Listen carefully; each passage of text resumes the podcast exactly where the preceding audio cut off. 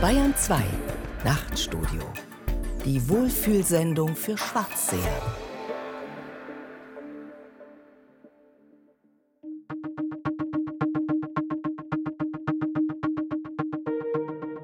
Am 10.02.2017 um 9.31 Uhr schrieb Zein, Martin. Lieber Michael Hirsch, wie schaut's aus? Wollen wir uns mal wieder treffen, um über eine Idee zu debattieren? Eine grobe Titelidee wäre Es gibt Alternativen. Ein Plädoyer für eine gerechtere Politik. Das ist ein Thema, das mich nicht loslässt. Gibt es eine Politik, kann es eine Politik geben, die sich höheren Zielen verschreibt, statt nur Sachzwängen zu unterliegen?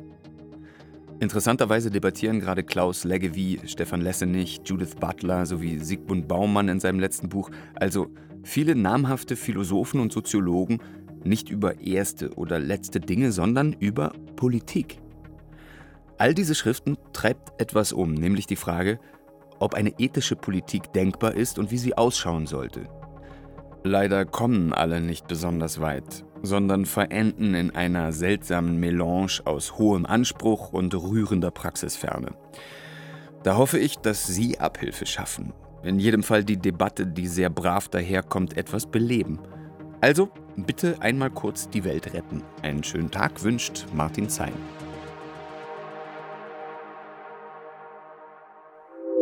Am 11.02.2017 um 21.17 Uhr schrieb Hirsch, Michael Lieber Martin Zein, meinen Sie die Schriften Die Angst vor den anderen von Sigmund Baumann? Anti-Europäer von Klaus Leggevi, neben uns die Sintflut von Stefan Lessenich, Anmerkungen zu einer performativen Theorie der Versammlung von Judith Butler? Wenn ja, dann würde ich noch hinzufügen Gegen den Hass von Caroline Imke und Die Abstiegsgesellschaft von Oliver Nachtwey. Nun, etwas brav finde ich diese Versuche auch, was kein Zufall ist. Ich halte solche Schriften und Wortmeldungen für interessante Symptome. Symptome einer eigenartigen Lehre im politischen Denken der Gegenwart.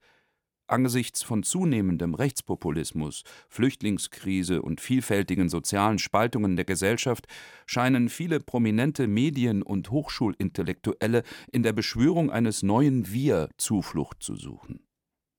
Deswegen freue ich mich über Ihr Angebot. Hier schon mal meine Generalthese. Das weit verbreitete, diffuse Gefühl, dass es so nicht weitergehen kann, erzeugt bislang weniger politische Ideen und Programme als vielmehr moralische Appelle. Eine Mischung aus ethischen Selbstvergewisserungen der Republik gegen ihre Feinde zum einen, moralische Selbstgeißelungen saturierter westlicher Wohlstandsbürger zum anderen. Wissen Sie, ich sehe eine Verwirrung im gegenwärtigen politischen Denken und im gehobenen Mediendiskurs. Sie rutschen in einen moralistischen Diskurs ab. Das beklagt auch der französische Philosoph Alain Badiou, einer meiner philosophischen Lehrer, in seinem neuen Buch Versuch, die Jugend zu verderben. Ein Manifest gegen den kleinmütigen Zeitgeist, was leider nur durch den französischen Originaltitel schimmert: La vraie vie, das wahre Leben. Badiou plädiert dafür, dass kritische Intellektuelle nicht nur kleine Korrektive am kapitalistischen Weltlauf und seinen sozialen Verwüstungen einfordern, sondern im Sinne der klassischen sozialistischen Idee ein ganz anderes Leben. Die aktuell neue Aufmerksamkeit für die soziale Frage ist leider erst durch die Erfolge der AfD und die Wahl Trumps entstanden. An dieser Hypothek trägt die öffentliche Debatte schwer. Sie schmälert von vornherein die Glaubwürdigkeit aller Neuorientierungen dass man erst massenhafte rechte Protestwähler brauchte, um die seit langem schwelende Krise sozialer Ungleichheit auch als politisches Problem ernst zu nehmen, genauer als das zentrale politische Problem unserer Demokratie, wirft kein gutes Licht auf die professionellen Gesellschaftsbeobachter des linksliberalen Mainstreams. Kommen wir da zusammen? Wenn ja, würde es mich freuen. Ihr Michael Hirsch. Danke für Ihre prompte Rückmeldung, Herr Hirsch. Dann bin ich gespannt auf Ihren ersten Entwurf. Die Zeiten sind trübe und wir müssen uns dringend bessere Sicht verschaffen. Liebe Grüße vom gehobenen Mediendiskursredakteur, der sich auch weiterhin wünscht, von Ihnen gegeißelt zu werden. Lieber Herr Zein, diesem Wunsch kann ich gerne nachkommen. Die Wahlen in den USA waren für mich kein Schock. Ich war nicht sehr überrascht. Ich war eher überrascht über die völlig entgeisterten Reaktionen der professionellen Beobachter im Mainstream der Medien und der Universitäten. Diese Leute schienen tatsächlich völlig überrascht davon, dass es out there, da draußen, noch normale Leute, sogenannte einfache Leute gibt. In meinen Augen findet nach den US-Wahlen eine längst überfällige Debatte statt. Die intellektuelle Linke diesseits und jenseits des Atlantiks muss sich fragen, ob sie mit ihren Begriffen und Ideen gescheitert ist. Wenn sie sich das erst fragen muss, dann ist sie ganz sicher gescheitert. Mir scheint, als ob dabei eine Krise des politischen Denkens offenbar würde. Der Mangel an scharfer gesellschaftlicher Analyse und an einer klaren gesellschaftspolitischen Vision des fortschrittlichen Lagers. Dieses hatte sich in jüngerer Zeit zumindest, was die in den Medien und den staatlichen Hochschulapparaten dominierenden Repräsentanten angeht, auf höchst einseitige Weise mit Fragen einer kulturellen Linken befasst und die klassische emanzipatorische Linie der sozialen Linken völlig vernachlässigt. Das Insistieren auf der sozialen Frage und die Analyse von Klassenverhältnissen galten vielen als veraltet. Lange Zeit schienen Intellektuelle anzunehmen, dass die Perspektive einer gebildeten und aufgeklärten Mittelschicht auf die Welt als maßgeblich gelten kann. Der entscheidende Fehler des linksliberalen kulturellen Mainstream war es, sich selbst als moralisches Kollektiv der Wohlgesinnten und Wohlmeinenden zu verstehen und die meisten relevanten politischen und sozialen Konflikte auszublenden und damit implizit den staatlichen Entscheidungsträgern zu überlassen. Diese Kritik der Macht war derart abstrakt, dass sie letztlich alle reale Macht der Exekutive überantwortet hat. Das rächt sich heute. Weil die nicht nur politisch, sondern auch intellektuell vernachlässigte soziale Frage zurückschlägt, um es einmal drastisch auszudrücken. War die theoretische und politische Fokussierung auf Minoritäten, Schwule, Immigranten, Toiletten für Transmenschen? Ja. Ich frage, war die starke Fokussierung auf Fragen kultureller Lebensstile ein strategischer Fehler linker Ideenpolitik? War das Ausblenden des bürgerlichen weißen und männlichen Mainstreams, das Ausblenden der Arbeiterklasse nicht lange Zeit tatsächlich verbunden mit einer markanten Blindheit? Ich würde sagen, ja. Und zwar nicht, weil es sich bei den Kämpfen um Frauen- und Minderheitenrechte um unwichtige Fragen handelte, ganz im Gegenteil, sondern weil es mit einem Desinteresse an der sozialen Frage verbunden war, also Bereichen, wo die Menschen ungeachtet ihres Geschlechts und ihrer sexuellen Orientierung betroffen sind von ökonomischer Macht, ökonomischer Ausbeutung und ökonomischer Unsicherheit. Es konnte irgendwann der Anschein entstehen, als ob nur die spezielle Benachteiligung und Ausbeutung zum Beispiel von Frauen in einer demokratischen Republik ein gesellschaftspolitischer Skandal wäre, nicht aber diejenigen von Männern. Was meinen Sie mit der sozialen Frage? Nur, dass wir nicht aneinander vorbeireden. Ihre Rückfrage ist für mich ein Beleg eines Mangels im politischen Diskurs. Es gibt bisher kaum eine lebendige Diskussion, wie gerecht eine Gesellschaft zu sein habe, welches Recht auf Teilhabe am Reichtum ein jeder haben sollte, um das Kriterium einer wirklich demokratischen Gesellschaft zu erfüllen. Es ist, als ob wir nur noch eher passiv und resignativ die negativen Folgen einer schlechten sozialen Ordnung konstatierten und skandalisierten. Soziale Spaltung, Unsicherheit, Ungleichheit anstatt aktiv nach den Formen einer neuen, gerechten sozialen Ordnung zu fragen. Unsere Gesellschaft ist sozial völlig gespalten in unterschiedliche soziokulturelle Milieus. Man könnte sagen, das ist die Dystopie des Multikulturalismus, des real existierenden Pluralismus sozusagen. Eine zunehmende Verschiebung politischer und ökonomischer Kämpfe auf das Terrain der Kultur und der Individualitäten. Ein Multikulturalismus ohne Basis was Folgen hat, etwa die Wahlerfolge der Rechtspopulisten weltweit. Ihre Wähler sehen sich offensichtlich gezwungen, ihre eigene kulturelle Identität zu markieren, weil die Regierungsparteien keine realistischen sozialen und ökonomischen Politikangebote machen. Diese Menschen fühlen sich nicht mehr vertreten. Es folgt eine Inszenierung als verfolgte Minderheit, als eine neue Opfergruppe sozusagen. Wobei, ganz falsch liegen sie damit nicht. Das neoliberale Gesellschaftsmodell fördert die chronische Zunahme sozialer Ungleichheiten. Wenn er Unterschiede nicht gleich fördert, dann naturalisiert der Neoliberalismus sie zumindest. So von wegen, es hat schon immer Reich und Arm gegeben.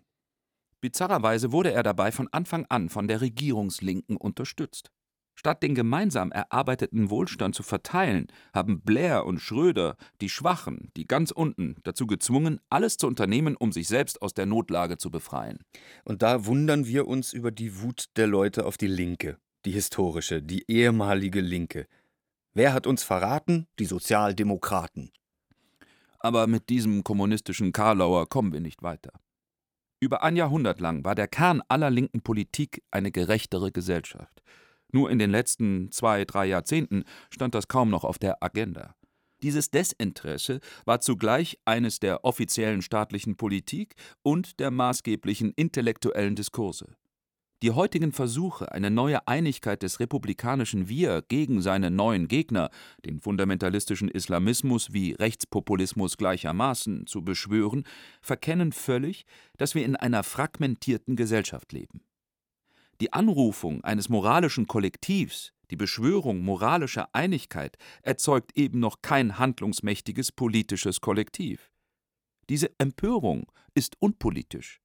Sie erzeugt Skandalisierungspathos, aber kein emanzipatorisches politisches Subjekt und Projekt. Meinen Sie etwa, die Linken, die Intellektuellen, die Fortschrittlichen hätten sich den falschen Missständen gewidmet? Hätten die Schwulen, die Frauen warten sollen, bis eine Gesellschaft der Gleichen entstanden wäre, um dann erst darauf hinzuweisen, dass auch jetzt einige gleicher sind? Das klingt für mich wie in den 70ern der sogenannte Nebenwiderspruch mit dem die männlichen Weltrevolutionäre die Forderung der Frauen abbügelten, doch bitte endlich auch in den Führungsgremien sitzen zu dürfen. Was ist schlecht an Gleichberechtigung? Oder werden hier nur Gruppen gegeneinander ausgespielt? Warum gibt es keinen Mainstream der Minderheiten mehr, wie in den 90ern? Viele Fragen. Vielleicht haben Sie, Herr Hirsch, so hoffe ich wirklich, auch ein paar Antworten?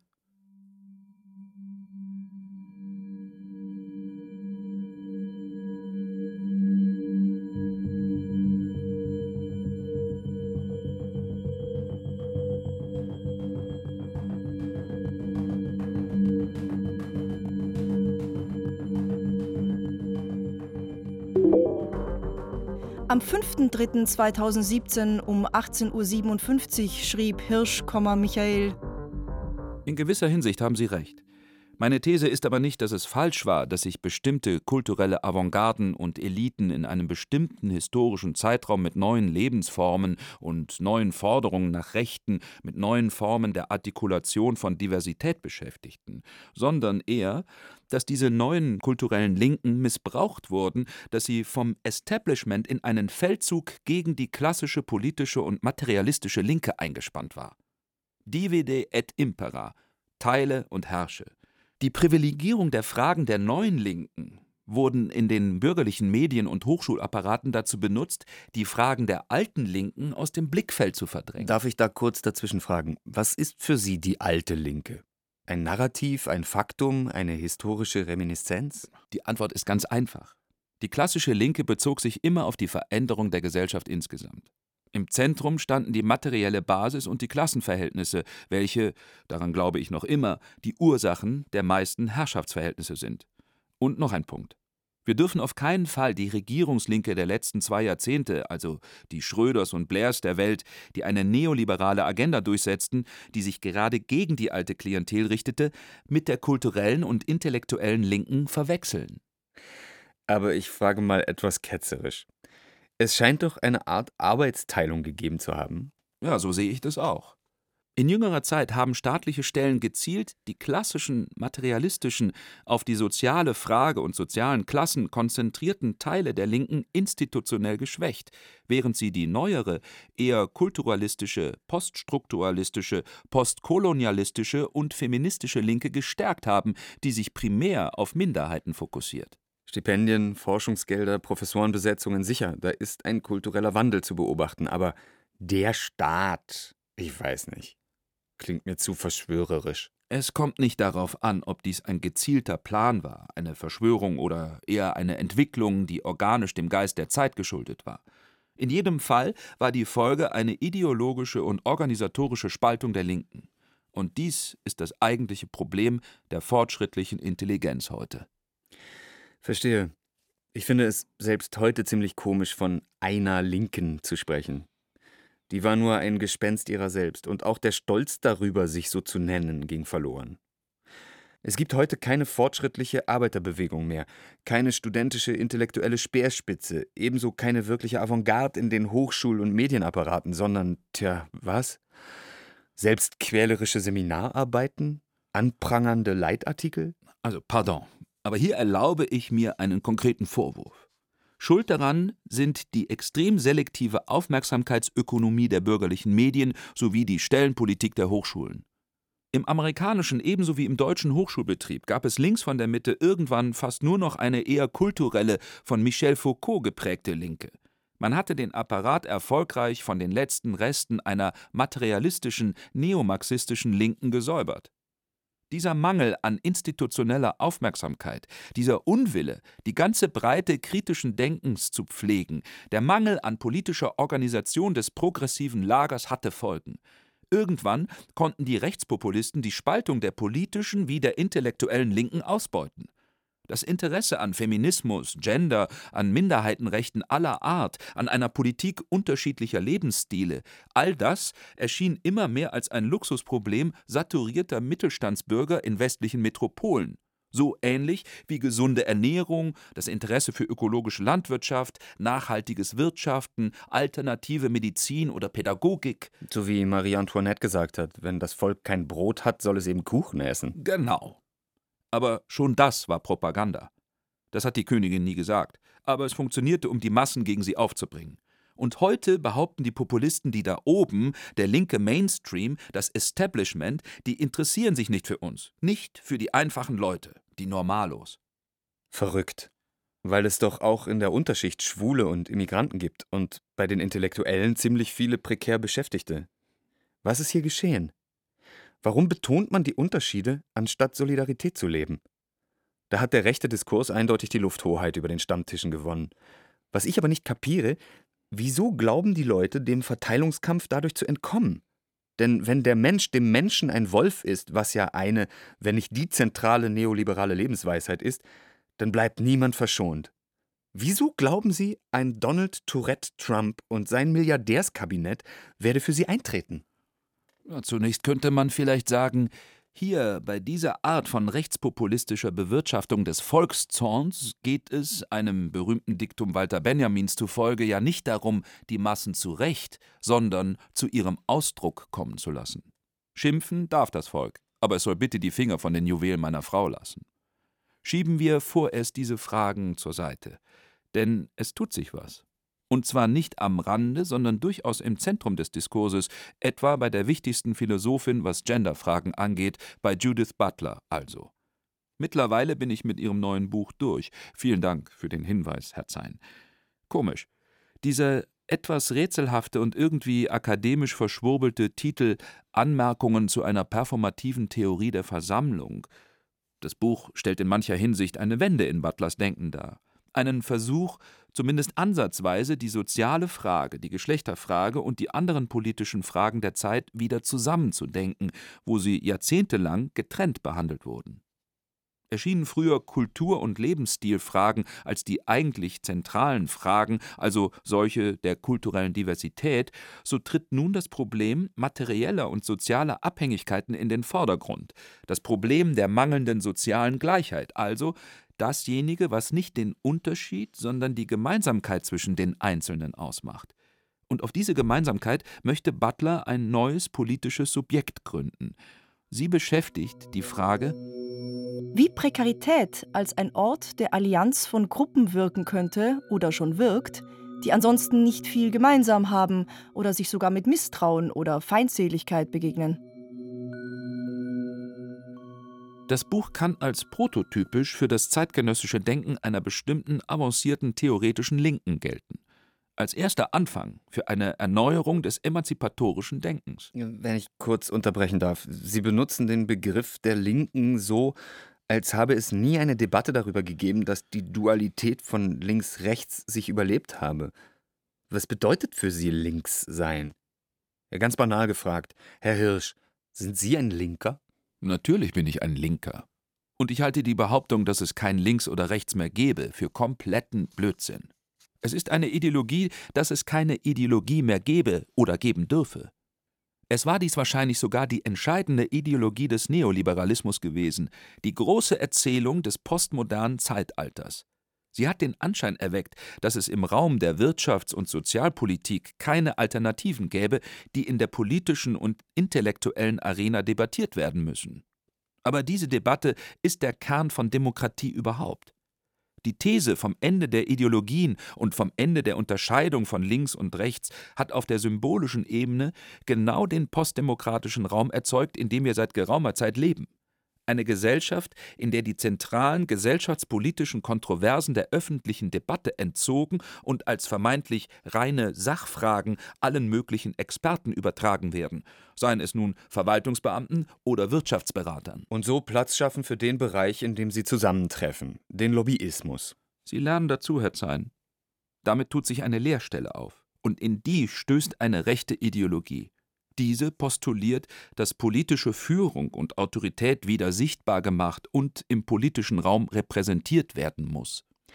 Aber dann stellt sich doch die Frage, wem nützt die aktuelle Stimmung? Wem nützt das zunehmende Unbehagen am politischen System? Die Essenz einer fortschrittlich linken Ideologie ist es, das einzufordern, was die Rechtspopulisten nur dem Schein nach fordern. Die Durchbrechung des postdemokratischen Dispositivs gegenwärtiger Regierungstechniken also Alternativen aufzuzeigen. Genau. Fortschrittliche, linke Ideen fordern einen Eingriff in die Ökonomie im Namen eines klaren Programms solidarischer sozialer Umverteilung einerseits und gleicher sozialer Beteiligung aller Männer und Frauen an Staat und Gesellschaft andererseits. Und wieso wehren sich die Menschen nicht dagegen? Nicht gegen die entmündigende Postdemokratie und den vereinzelnden Neoliberalismus? Sehr viele haben doch das Gefühl, alles wird unsicherer. Aber wie dieser Unsicherheit begegnen? Das ist die entscheidende Frage. Was haben die letzten Bundesregierungen getan? Sie haben uns gesagt, es gibt einen Zwang zur Mehrarbeit, sonst wird Deutschland vom Weltmarkt abgehängt. Das reiche und erfolgreiche Deutschland. Man hat uns mit der Angst vor dem sozialen Ausschluss gefügig gemacht. Man hat die Grundlagen solidarischer, sozialer Rechte ausgehöhlt. Nicht nur praktisch, sondern auch theoretisch. Am prominentesten hat im intellektuellen Feld Ulrich Beck mit seinem Theorem der Individualisierung diese politisch fatale These vom Ende der Ideologien vertreten. Er behauptete ernsthaft, dass wir in einer Gesellschaft von Individuen jenseits von Klasse und Stand leben. Und wenn ich fragen darf, Herr Hirsch, was hat Judith Butler damit zu tun? Damit hat ja unser Gespräch angefangen. Das neue Buch markiert, wenn nicht einen Paradigmenwechsel, so doch einige bemerkenswerte Wendungen in Butlers Denken. Es ist, als ob sie nun erstmals die Ökonomie entdeckte. Butler hatte früher strikt von einer Minderheitenposition aus argumentiert. Ihr ging es nicht um die Organisation von Massen, sondern um Gesten der Subversion und des Widerstands gegenüber der herrschenden, kapitalistischen und androzentrischen, männlich dominierten Gesellschaftsordnung. Anders gesagt, es ging ihr immer mehr um die Ausnahme als um die Regel. Jetzt kommt Butler zu dem Schluss, dass die Proteste in den westlichen Metropolen Paris, London, Madrid, New York oder Istanbul auf eine neue Weise allgemeine Rechte postulieren und die unverlierbare Souveränität des Volkes bekunden. Klingt ja erstaunlich nah an Hannah Arendt. Oder täusche ich mich da? Hannah Arendt organisiert ihre politische Philosophie um die Idee eines gemeinsamen Sprechens und Handelns der Bürger in der Öffentlichkeit. Arendt ist die Theoretikerin der Neugründung des Gemeinwesens. Das Problem ihrer Auffassung hier geht es eigentlich immer nur um die symbolische Bekundung der gemeinsamen Werte der Republik, nie aber um ihre reale Konkretisierung. In einer zeitgenössischen Sprache formuliert, die Debatten in der Öffentlichkeit und die Demonstration der Staatsbürger im öffentlichen Raum sind das Performativ des demokratischen Volkes. Sie unterbrechen den normalen Lauf der Dinge und die Verwaltung durch den Staat und inszenieren eine sozusagen reine, politisch unspezifische Volkssouveränität. Folk Politics nennen das die Politikwissenschaftler Nick Snitschek und Alex Williams, eine eher harmlose Protestfolklore. Die Proteste, von denen Butler spricht, artikulieren aber nicht nur den Protest gegen die herrschenden staatlichen und wirtschaftlichen Eliten, die pauschale Kritik an sozialer Ungerechtigkeit. Was sie im Prinzip ja mit den rechtspopulistischen Massen gemeinsam haben, die ihrerseits aber eher autoritäre Führer wählen, als sich zu demokratischen Massen zu verbinden. Ein Großer soll sie wieder groß machen. Darüber hinaus artikulieren die weltweit Protestierenden Forderungen, die allesamt auf soziale Existenzrechte, auf soziale Sicherheiten abzielen. Hier setzt sich Butler von den gesellschaftspolitischen konservativen Prämissen der Theorie Hannah Arendts ab und öffnet ihr Denken neu und erstmals zur Ökonomie, zu den realen materiellen Existenzbedingungen der Menschen. So versucht sie den im Diskurs überall verwendeten Begriff der Prekarität politisch aufzuladen. In einem berühmten Liedchen hieß das Prekariat noch Verdammte dieser Erde. Prekarität klingt, finde ich, wenig griffig.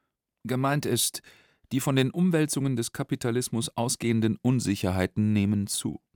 Butler verwendet dabei den zentralen Begriff der Verwundbarkeit, der Verletzlichkeit des menschlichen Lebens. Verletzlichkeit.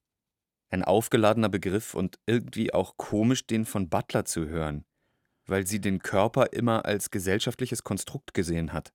Schon da, aber das Dasein ist so sehr von Konventionen geprägt, dass wir nicht wirklich sagen können, was wirklich da ist. Aber nun führt sie eine Kategorie wie Verletzlichkeit ein, die sie an tatsächliche Körper, an tatsächliche Misshandlungen durch Machthaber bindet.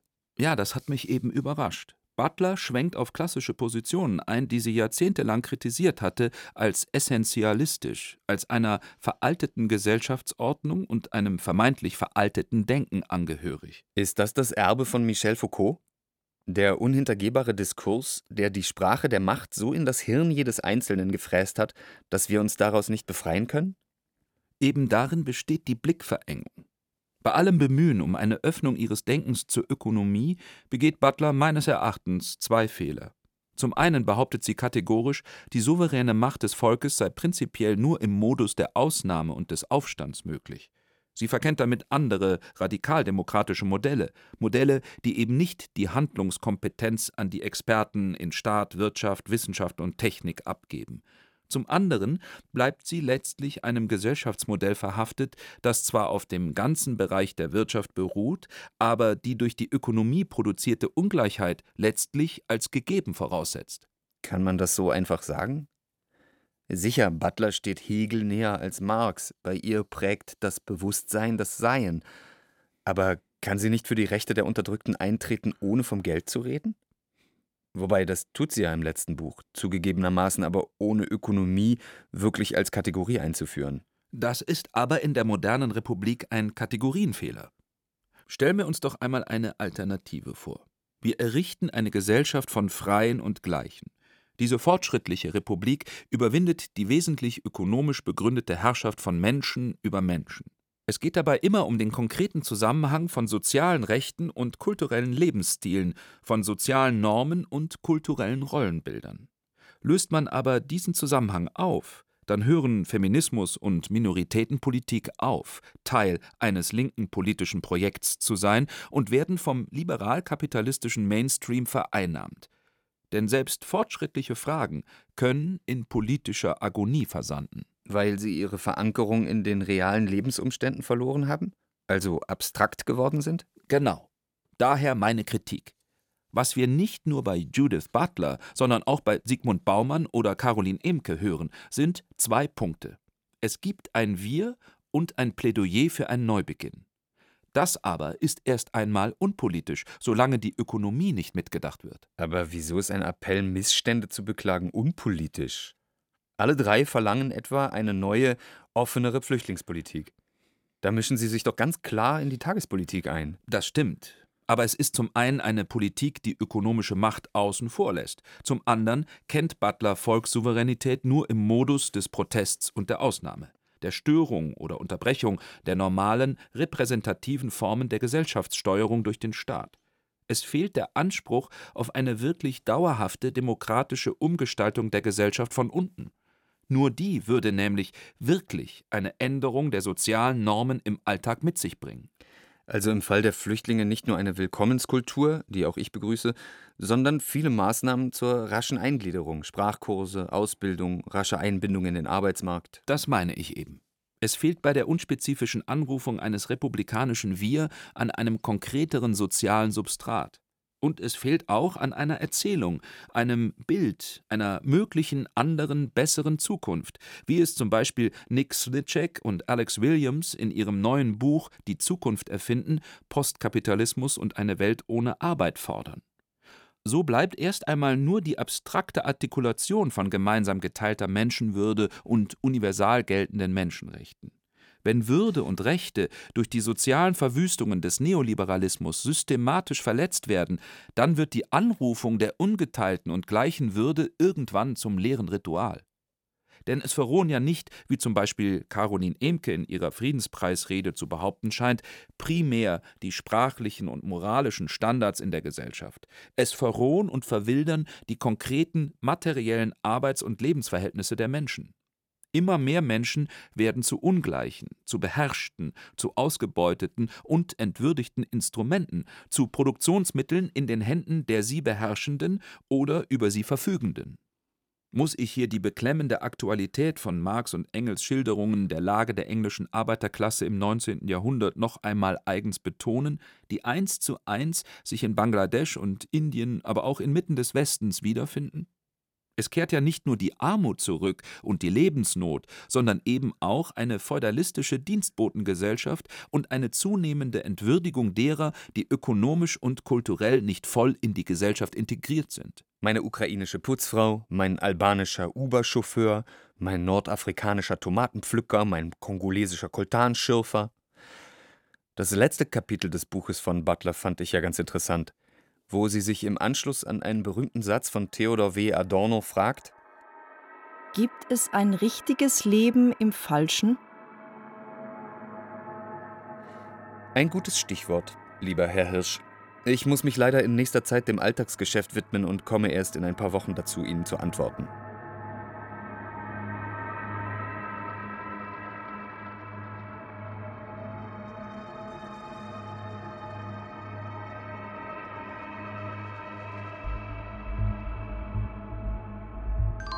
Am 12.03.2017 um 21.38 Uhr schrieb Hirsch, Michael: Lieber Herr Zein, sind Sie etwa auch ein Geknechteter der Verhältnisse?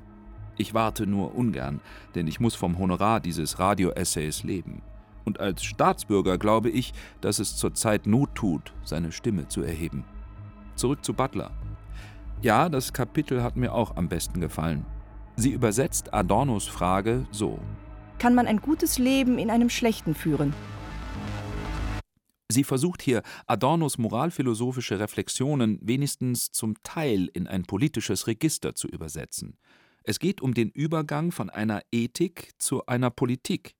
Die Frage lautet, wie könnten wir, wie könnte das demokratische Volk zu einer konsistenten emanzipatorischen Politik kommen?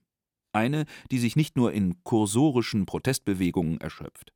Eine Politik, die die ökonomischen Existenzbedingungen und Lebenschancen sichert und gerecht unter den Bürgern verteilt. Und an dieser Stelle kommt die moralphilosophische Frage nach dem guten Leben ins Spiel. Es geht in einer anspruchsvollen Perspektive nicht nur um soziale Gerechtigkeit und gleiche Lebenschancen, sondern um die realen Bedingungen der Möglichkeit eines guten Lebens. Mit anderen Worten, es geht darum, dass die Einzelnen nicht nur einigermaßen überleben können. Dass also gegen die härter werdenden Kämpfe ums Überleben, welche die Essenz des Neoliberalismus und seiner letztlich sozialdarwinistischen Philosophie ausmachen, eine grundlegende soziale Sicherheit für alle garantiert wird. Es geht auch darum, nach den eigenen Vorstellungen von Lebensqualität und Lebenssinn ein gutes Leben führen zu können. Hier gibt es ein emanzipatorisches Moment. Es geht nicht nur um soziale Gerechtigkeit und gleiche Beteiligungschancen für alle, es geht um die Idee eines guten Lebens, es geht um ein ganz anderes Leben, eine andere Gesellschaft. Dies ist eben immer das zentrale linke Motiv gewesen, das Versprechen einer neuen Welt. Am 27.03.2017 um 9.15 Uhr schrieb Zein, Martin ein Vorschein auf diese neue Welt ist dieser Mailverkehr mit Ihnen, lieber Herr Hirsch. Ich komme dabei endlich mal auf neue Gedanken, statt meine alten immer nur general zu überholen. Sie kennen sich sicher besser aus als ich, trotzdem wage ich jetzt einen Widerspruch zu formulieren. Löst Butler das wirklich ein in Ihrem Buch? Judith Butler erklärt nicht genau genug, wer denn das Prekariat, die Armen, die Rechtlosen, die Verfolgten sind, für die sie auf die Straße geht. Statt einer politischen Theorie steht bisher eher ein Appell, ethisch zu handeln. Aber hilft uns das? Ist es nicht nur eine andere Variante von dem Gebot der Mildtätigkeit, das so viele Religionen einfordern und so wenige Gläubige befolgen? Und kann eine so hohe, aber eben auch unspezifische Ethik wirklich Vorgaben für die Praxis liefern? Überhaupt, kann Politik wirklich ethisch sein? Bei mir drängen sich da immer Fragen auf. Delegiert eine solche Position nicht die konkreten Maßnahmen im Bereich der Sozial- und Wirtschaftspolitik immer schon an die technokratische Realpolitik der Behörden und Experten? An die, so nenne ich sie mal, staatlichen Künste des Möglichen? Sehr geehrter Herr Zein, schön wieder von Ihnen zu hören. Wenn Sie erlauben, würde ich gerne an dieser Stelle etwas ausholen. Die Verabschiedung des Fortschrittsbegriffs, jeder Form einer fortschrittlichen Erzählung über die Zukunft, gehört zum Kern des restaurativen Zeitalters, in dem wir leben. Es gehört zur Eigenart des neoliberalen politischen Projekts, sich selbst als unpolitisch darzustellen, als weder links noch rechts. Tony Blair hat in diesem Zusammenhang ja das Wort Radical Middle gebraucht. Er und sein Berater Anthony Giddens, der in seinem Buch Beyond Left and Right die theoretischen Grundlagen formuliert hatte, haben eine neue Epoche eingeleitet. In diesem Weltbild gab es keine linke oder rechte, fortschrittliche oder reaktionäre, sondern nur gute oder schlechte Wirtschafts- und Sozialpolitik. Das war natürlich schon damals eine Illusion. Aber erst heute zeigt sich das ganze Ausmaß des politischen Desasters. Ein Ausmaß sozialer Ungleichheit und ein Niveau sozialer Spaltung, das viele für undenkbar halten und das in vielerlei Hinsicht eine Rückkehr von Zuständen des 19. Jahrhunderts markiert. Die wirtschafts- und sozialpolitische Kompromittierung der Sozialdemokratie hat mittlerweile ein Niveau erreicht, das selbst den Parteifunktionären und ihren Freunden in den Medien zu denken gibt, wenn auch bisher nur in Form einer gewissen Ratlosigkeit. Obwohl Martin Schulz denkt ja über die Rücknahme einiger der Schröderschen Maßnahmen nach. Aber wie auch immer, wie es scheint, sind wir uns in der Kritik einig. Aber haben Sie auch eine Lösung? Der französische Soziologe Didier Eribon schildert dieses Dilemma ja anschaulich in seinem Buch Rückkehr nach Reims. Er stammt aus einer Arbeiterfamilie und die hat immer stramm links gewählt. Heute ist das anders. Heute fühlen sie sich von den Linken nicht mehr vertreten. Und Eribon sagt über sich selbst, er habe sich über Jahrzehnte von seinen Wurzeln entfernt. Er habe mit denen da unten, die nicht schönes Französisch sprachen, die rassistisch und homophob waren, nichts mehr zu tun haben wollen. Eribons Buch und auch seine vielen Interviews haben gegenüber den meisten anderen Debattenbeiträgen einen Vorzug. Er setzt sich ganz offen der eigenen Ratlosigkeit aus und bemäntelt sie nicht mit moralischer Rede. Als Ausgangspunkt, als erster Schritt ist das nicht schlecht. Es macht in einem zweiten Schritt die Debatte über die Frage, was an der politischen Linken eigentlich fortschrittlich sein könnte und mit welchen Programmen sie die politische Hegemonie zurückerobern könnte, umso dringlicher. Das Problem ist dann nicht nur die geradezu legendäre Konfliktunfähigkeit und mangelnde Standfestigkeit der Sozialdemokratie, gleich ob es um Kriegseinsätze oder um Programme sozialer Kürzungen geht. Es ist die kulturelle Idee dahinter, die konkrete Vision vom Fortschritt, die immer schon vulgär war und allzu leicht mit einem plumpen Programm von Wachstum und Beschäftigung identifiziert wurde. Schon in den späten 30er Jahren hatte der Philosoph Walter Benjamin in seinen geschichtsphilosophischen Thesen Sozialdemokratie und Arbeiterbewegung einen Konformismus attestiert, der nicht nur ihrer politischen Taktik, sondern auch ihren ökonomischen Vorstellungen und ihrer Vorstellung von Fortschritt anhaftet. Er sagte: Es gibt nichts, was die deutsche Arbeiterschaft in dem Grade korrumpiert hat, wie die Meinung, sie schwimme mit dem Strom.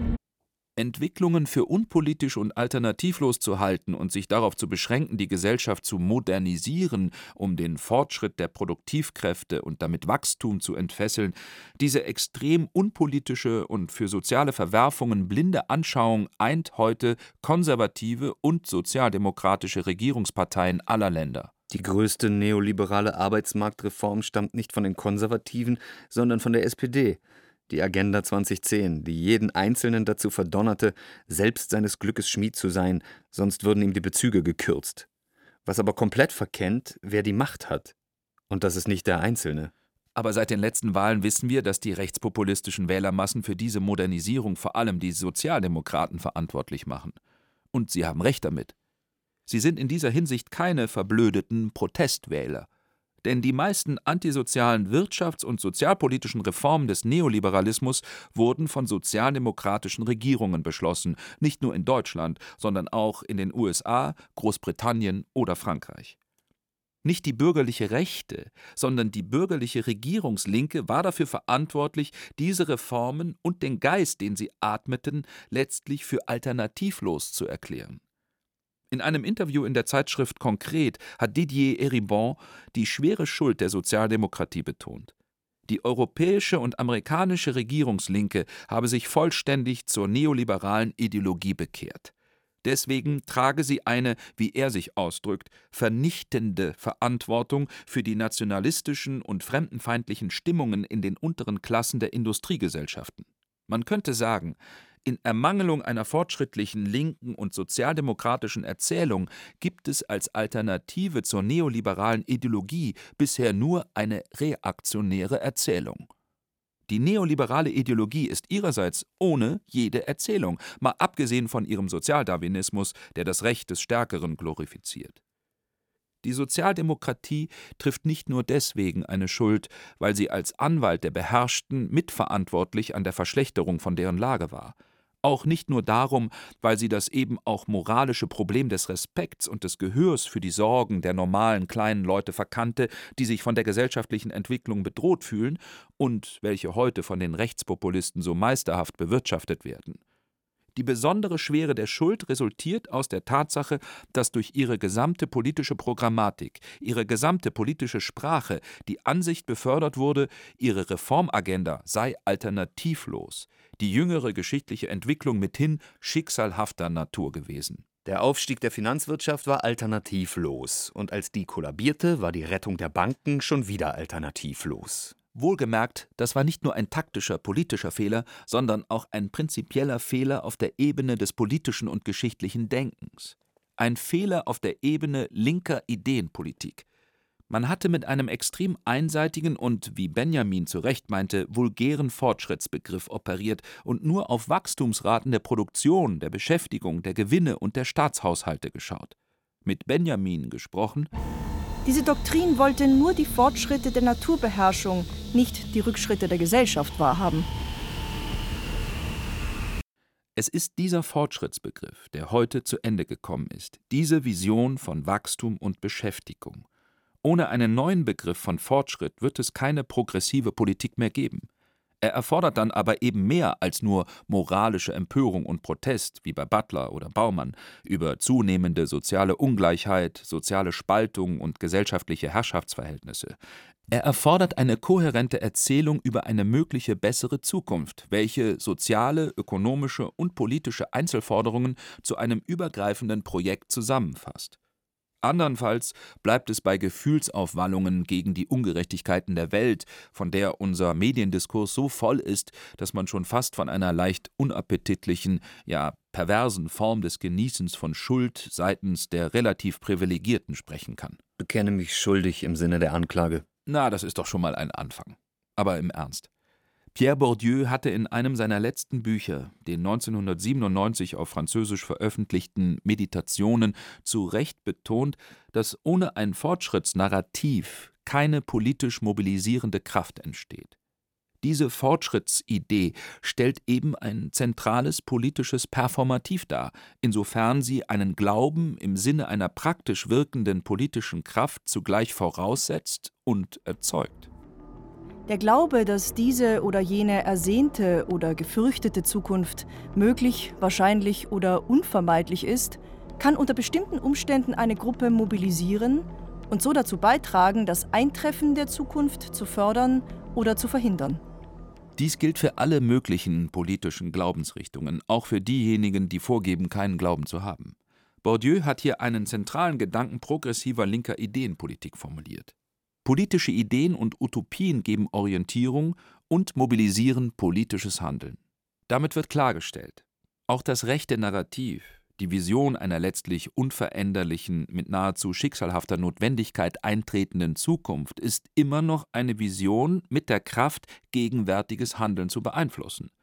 Bourdieu will nichts zu tun haben mit dem Defetismus, der meist im Modus der Empörung stehen bleibt, bei der Skandalisierung von Unrecht und Leid. Das bloße Skandalisieren von Unrecht ist nicht fortschrittlich. Die Forderung nach der Setzung eines neuen, anderen Rechts muss dazukommen.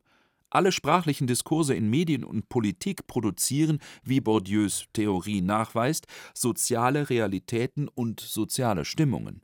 Sie schaffen keine Realität, aber ein Gefühl von Realität, wofür Bourdieu ein Ohr hatte. Denn wie Eribon entstammte er nicht der Oberschicht. Ihm war klar, diese Sprache wird eingesetzt, um zu herrschen. Und dies bedeutet, Ideenpolitik muss anschauliche Erzählungen und Bilder einer möglichen besseren Zukunft entwerfen.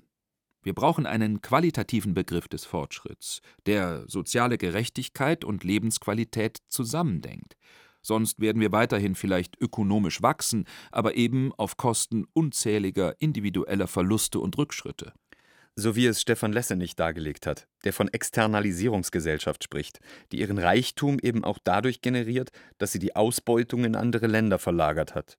Wir haben Ökostrom und Biogemüse, die seltenen Erden für unsere Handys aber werden unter unmenschlichen Bedingungen geschürft. Genau. Wir brauchen eine gegenüber der gegenwärtig vorherrschenden, implizit sozialdarwinistischen Vorstellung vom Zusammenleben völlig andere Vorstellung davon, wie wir zusammenleben möchten. Soziale Unsicherheit und dauerhaft prekäre Existenzen zersetzen ja nicht nur die individuelle und die kollektive Handlungsfähigkeit, sondern eben auch die Möglichkeit, das Leben als sinnvolles Kontinuum, als Geschichte erfahren zu können. Der aktuelle Erfolg rechtspopulistischer Geschichten in diesem Zusammenhang zeigt in grotesk verzeichneter Gestalt, dass alle Politikangebote eben auch Identitätsangebote für die Einzelnen und ihren Platz in der Welt sind, Vorstellungen davon, welche Lebensweisen als anerkennenswerte gelten können. Und in Ermangelung fortschrittlicher Geschichten greift man zurück auf reaktionäre Geschichten von Ordnung, Volk und Vaterland. Dass dies so ist, das liegt daran, dass wir ja nicht nur 20 Jahre verfehlte Sachpolitik der Regierungslinken, sondern auch 20 Jahre verfehlte Begriffspolitik der intellektuellen Linken hinter uns haben. Aus dieser Situation heraus führt nur ein offensiver Fortschrittsbegriff mit einer offensiven linken Ideenpolitik. Das ist auch ein Kampf um kulturelle Weltbilder. Das Weltbild von kultureller Diversität und Toleranz ist zu schwach und es sieht verdächtig wie ein Werbetrailer des liberalen Kapitalismus aus.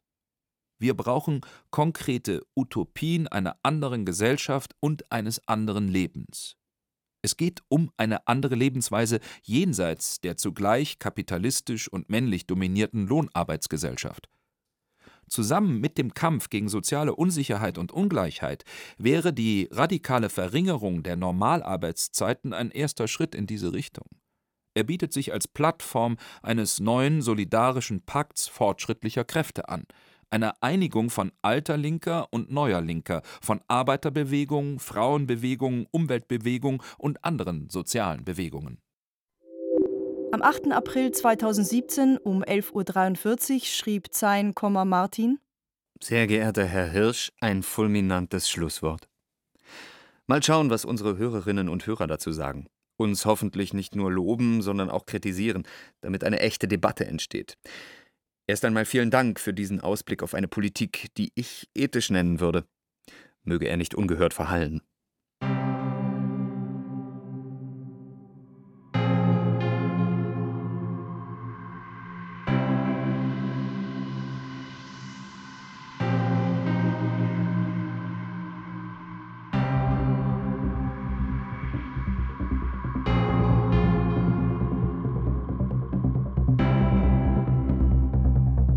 Gibt Alternativen.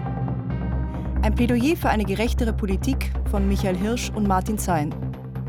Es sprachen die alternativlosen Thomas Leubel, Luisa Strux und Bijan Samani. Die revolutionäre Technik Chris Schimmöller. Die weltverbesserische Regie und Redaktion Martin Zein. Eine Produktion des besten aller möglichen Sender Bayerischer Rundfunk 2017.